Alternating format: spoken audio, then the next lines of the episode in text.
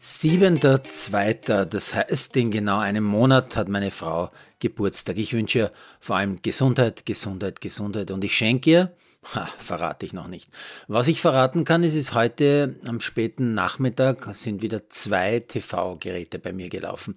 Begonnen hat's mit italienischen Fußballpokal. Roma mit Laura Feiersinger holt gegen Napoli im Viertelfinal-Rückspiel nicht nur ein 0 zu 2 aus dem ersten Match auf, sondern Roma gewinnt sogar mit 3 zu 0 und steht mit 3 zu 2 im italienischen Pokal-Halbfinale. Feiersinger wird zwar nach 65 Minuten bei 2-0 ausgewechselt, sie ist aber bis dahin sehr auffällig, immer anspielbar, viele gute Pässe, die zu Torchancen führen, eine Top-Partie von Laura und mehrere der unglaublich 37 Schüssen aufs Tor gehen auf ihr Konto. Im Halbfinale geht's für Laura Anfang März gegen den AC Milan. Dann läuft das Asien Cup Halbfinale Iran gegen Katar. Der Iran äh, geht ganz früh in Führung. Dann dreht Katar die Partie noch vor der Pause um auf 2 zu 1. Der Iran gleicht aber per Elfer aus. Aber Katar macht in Minute 82 das Siegestor und Doha steht Kopf, denn der Veranstalter steht im Finale. Und noch während in Doha die Schlussminuten laufen, beginnt das erste Halbfinale des Afrika Cups an der Elfenbeinküste Nigeria gegen Südafrika. Aber da läuft auf meinem 1er TV schon längst der erste Tag der Biathlon-Weltmeisterschaft.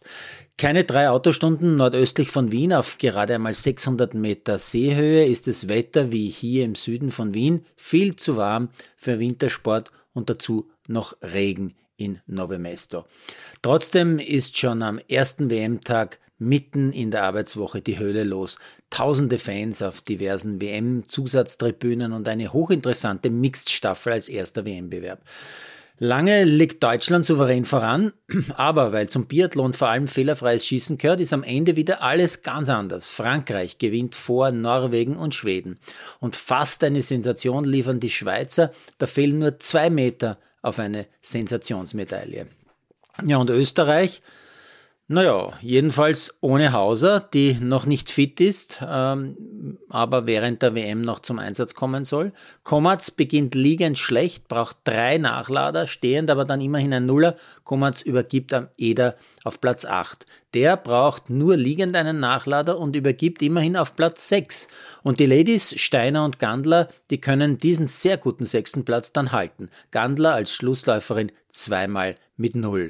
Sehr stark. Mehr darf man in dieser bisherig erfolglosen Saison eigentlich nicht erwarten von den österreichischen Biathletinnen. Übermorgen Freitag geht's mit dem Frauensprint weiter. Jetzt bin ich wieder beim Afrika Cup. Erste Trinkpause in Bouaké. Das liegt ziemlich in der Mitte des Landes, Ivory Coast. Ist, äh, da ist auch schon dunkel, hat aber noch immer 36 Grad. Noch keine Tore, keine Eckbälle, keine Karten, nicht viel passiert. Aber nach der Pause. Zuerst 1-0 Nigeria per Elfer.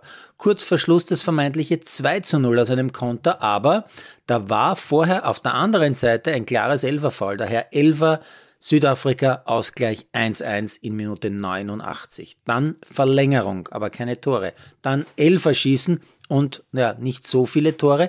Nigeria gewinnt 4 zu 2, vor allem weil Südafrika einen mehr verschießt. Nigeria also im Finale. Gegner ist entweder Kongo oder Elfenbeinküste. Das Match warte ich aber jetzt nicht ab, die fangen gerade erst an.